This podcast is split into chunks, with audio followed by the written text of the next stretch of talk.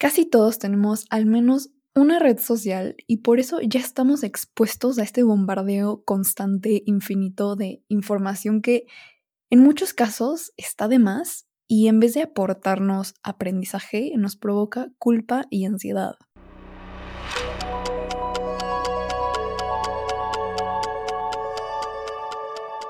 Bienvenida bienvenido a ¿A dónde vas tan rápido? Podcast diseñado para aquellos que no se conforman con la vida sin cuestionarse el porqué de las cosas. Creo firmemente que abrir y expandir nuestra mente es la clave para poder pausar un momento y reflexionar con la sencilla pregunta de ¿a dónde vas tan rápido? Te quiero ayudar a crecer como persona platicando sobre temas que son comúnmente ignorados en la sociedad, como el crecimiento personal, el mindfulness, la inteligencia emocional y la espiritualidad. Te invito a que me acompañes en este viaje. Yo soy Angélica Sánchez. Comenzamos.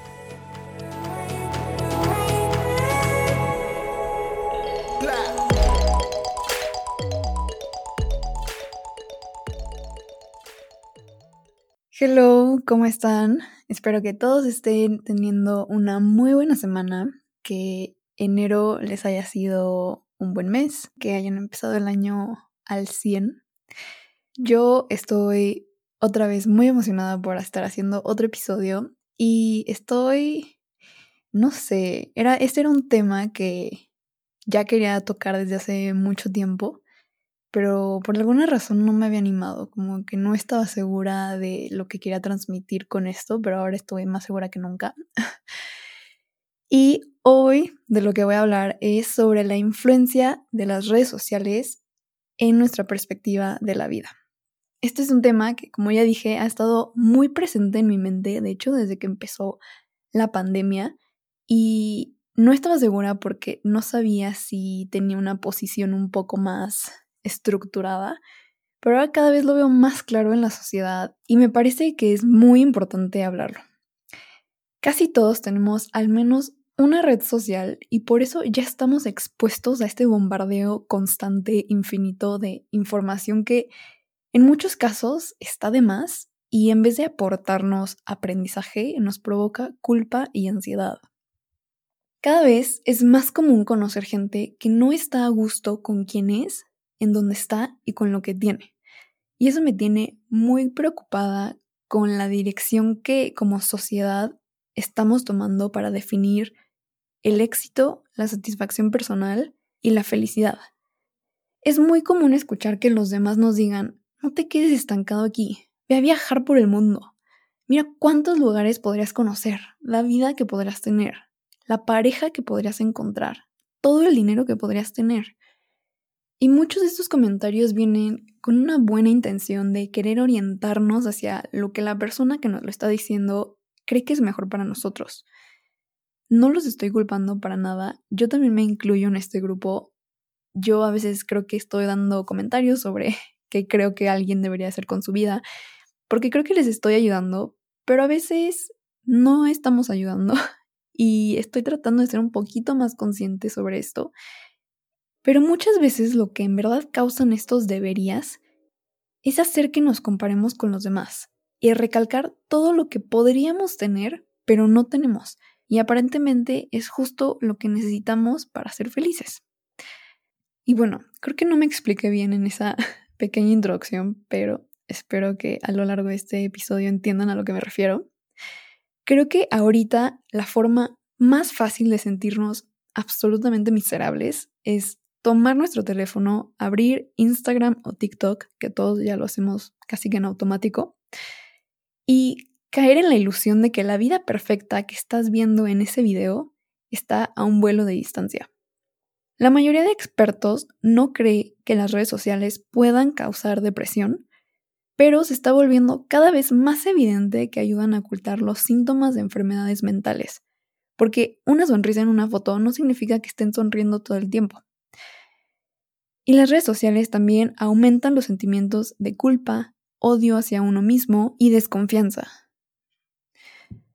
Cuando abrimos nuestro feed de Instagram, básicamente estamos viendo lo que nos gustaría tener más en nuestras vidas, como si tuvieras un corcho con todas las cosas que te gusta hacer, con todo lo que quieres o en lo que te quieres convertir.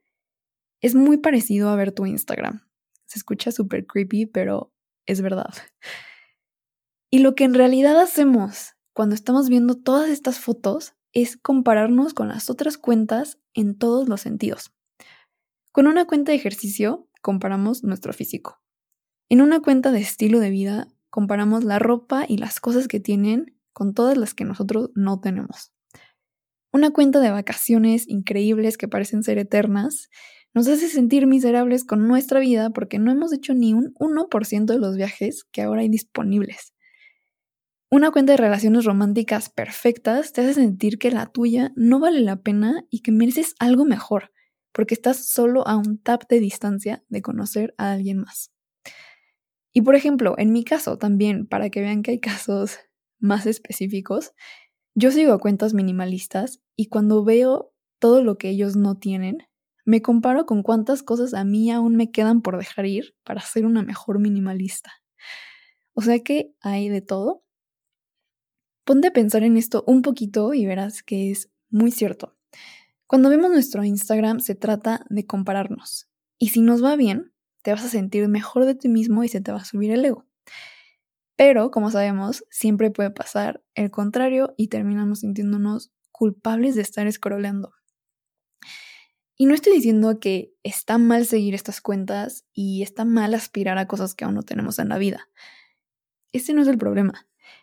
La cosa es que vemos estas cosas sin pensar críticamente y caemos en la ilusión de que son exactamente como se ven en la foto.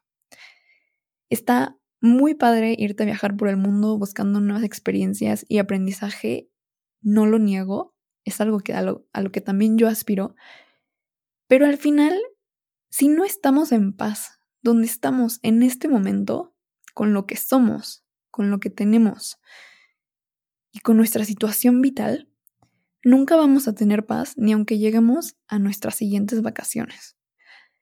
Así como si no estás a gusto con el coche que tienes ahorita, no vas a estar mágicamente en paz y completo con el siguiente, ni con la siguiente bolsa, ni la siguiente relación, ni tu siguiente trabajo. Y de esto ya he hablado en otro episodio, de hecho, creo que mi segundo episodio, que si lo escuchas vas a escuchar el audio horrible, entonces no juzgues el episodio por el audio. Pero es un episodio que me encantó, de hecho es de los mejores episodios, entonces te lo recomiendo mucho. Eh, se llama Consumir hasta morir. Hablo mucho del consumismo y me apasiona ese tema. Entonces cuéntame si te interesó, si lo escuchaste y podemos platicar de eso. Pero bueno, regresando a este episodio, compararnos nos lleva a cuestionar nuestras decisiones y casi todo lo que hemos hecho. Para salir de la ilusión, debemos de ponerle un alto al engaño de nuestro cerebro.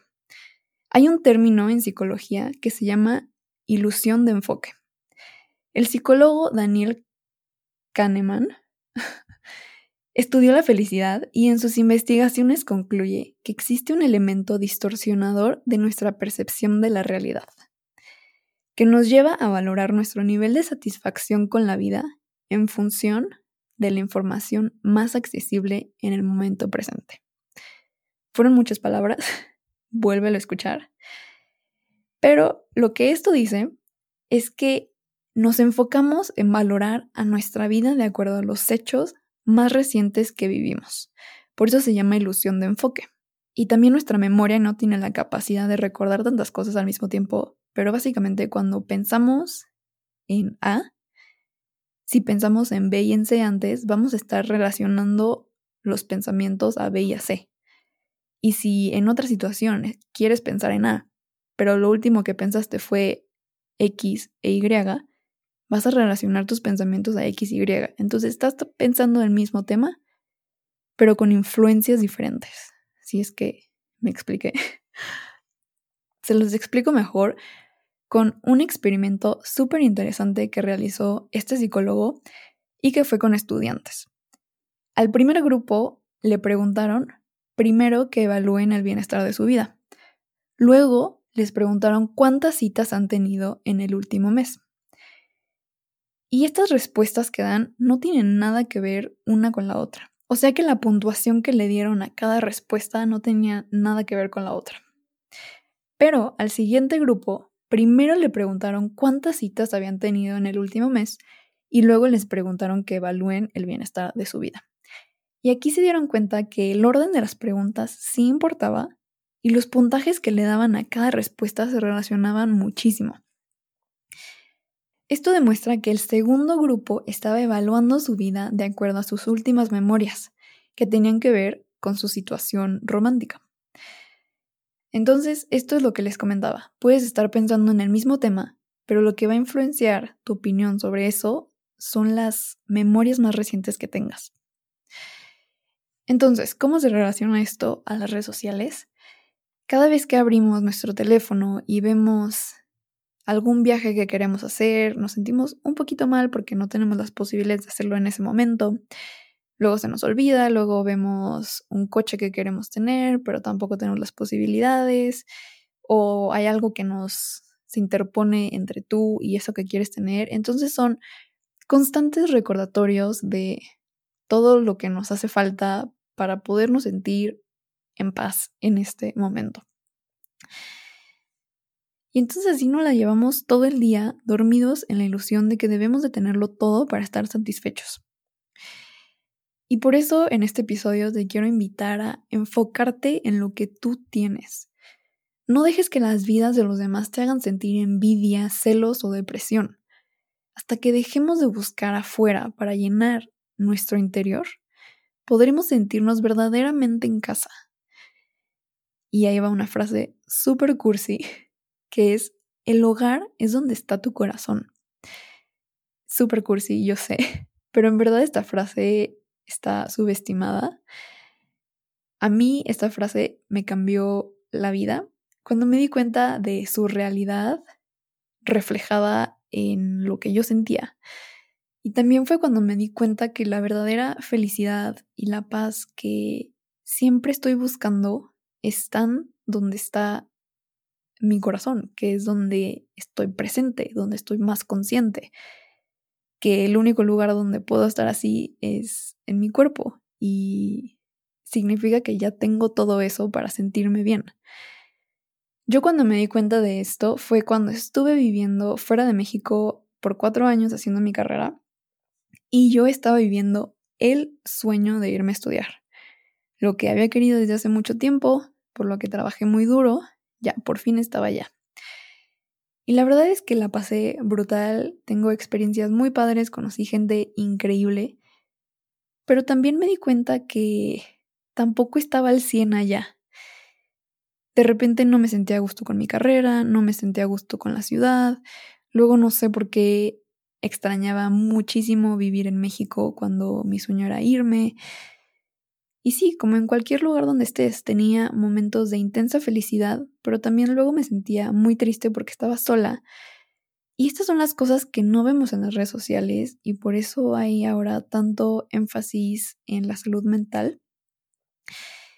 Y afortunadamente me di cuenta de que la realidad es que nunca iba a estar 100% feliz mudándome a otros lugares. Porque aunque regresara a México a estar con mi familia, con mi novio, con mis amigas, con mis raíces, eventualmente iba a pasar lo mismo y me iba a querer volver a ir, no me iba a sentir a gusto, algo iba a seguir faltando. Entonces ahí fue cuando me di cuenta que nunca iba a ser feliz buscando la siguiente cosa por hacer y llenar y tachar de la lista. Tenía que dejar de buscar afuera para buscar adentro, hacer las paces conmigo, volverme mi mejor amiga, amarme incondicionalmente y apoyarme en lo que sea que esté pasando, perdonarme, simplemente hacer un trabajo personal muy cañón para saber que donde sea que esté, lo que sea que esté haciendo, por más malo que parezca o por mayor fracaso que yo crea que sea, siempre podré tenerme a mí misma si estoy en paz conmigo y estoy cultivando mi práctica espiritual, hablando con el universo, con Dios, lo que tú quieras. Como sé que tú puedas conectar contigo y hacer las paces contigo, va a ser lo que te va a ayudar a darte cuenta de esto que yo me di cuenta hace como dos años. Y por eso es que digo que el hogar está donde está tu corazón. Y por eso creo que esa frase es real. Y antes me burlaba de esa frase, decía que cursi, pero ahora lo creo 100%. Y me lo tomo muy en serio. Porque con hogar me refiero a ese sentimiento de paz que tengo cuando estoy muy a gusto con mi vida y sé que solo puedo accesar a ese sentimiento por medios no materiales. Y para mí lo que deberíamos de estar buscando no es tanto la felicidad, sino la paz. Porque la felicidad es muy corta y así como podemos estar eufóricos un rato y pensar que siempre queremos sentirnos así de bien, al día siguiente podemos sentirnos depresivos y nos torturamos por no estar felices y de hecho es algo que siempre pasa cuando te pones pedo, amaneces crudísimo. Entonces ahí podemos ver muy claro a lo que me refiero. Entonces yo por eso desde hace un rato cambié mi meta en la vida, por así decirlo, de ser feliz a estar en paz. Cuando estoy en paz me siento exitosa y, y muy feliz. Entonces al final la paz es lo que también me ayuda a ser feliz. Te invito a hacer ese cambio en tu vida si es algo que crees necesario. Y yo creo que la llave para encontrar la paz, o si tú quieres la felicidad, es la gratitud. Agradezcamos lo que el universo, Dios o como tú lo llames, nos ha dado en todas las etapas de nuestra vida y aceptemos la realidad en la que estamos sin querer siempre más. Así podremos realmente disfrutar de todo lo que sí tenemos en vez de lamentarnos por lo que quisiéramos tener. Ahora cada vez que uso una red social, no siempre, pero estoy trabajando en eso, intento hacerme la pregunta de ¿a dónde vas tan rápido? y usar mi pensamiento crítico para poner una barrera entre todas estas necesidades falsas que crea el capitalismo y el marketing, no se metan con mis necesidades reales y lo que en verdad me da paz. Porque si no lo hacemos, de verdad que las redes sociales nos van a comer, nos están haciendo súper adictos y hay que aprender a manejar esto. Entonces te recomiendo que empieces a pensar crítico cada vez que usas una red social. Eso fue todo por este episodio. Espero que les haya gustado y que te ayude a encontrar una de tus fuentes de paz en este momento. Te dejo la frase matona que es, las personas felices no son las que tienen todo lo mejor del mundo, son aquellas que sacan lo mejor de todo lo que tienen en el mundo. Muchas gracias por quedarte hasta aquí. Si te gustó este episodio, me podrías ayudar muchísimo compartiéndolo con tan solo una persona a la que creas que le puede ayudar. Por favor sígueme en Instagram y en Facebook como arroba a tan rápido. También me puedes enviar un correo a hola tan por si tienes preguntas, recomendaciones o lo que sea que me quieras compartir. Soy Angélica Sánchez. Nos escuchamos el próximo martes. Saludos a todos y cuídense mucho.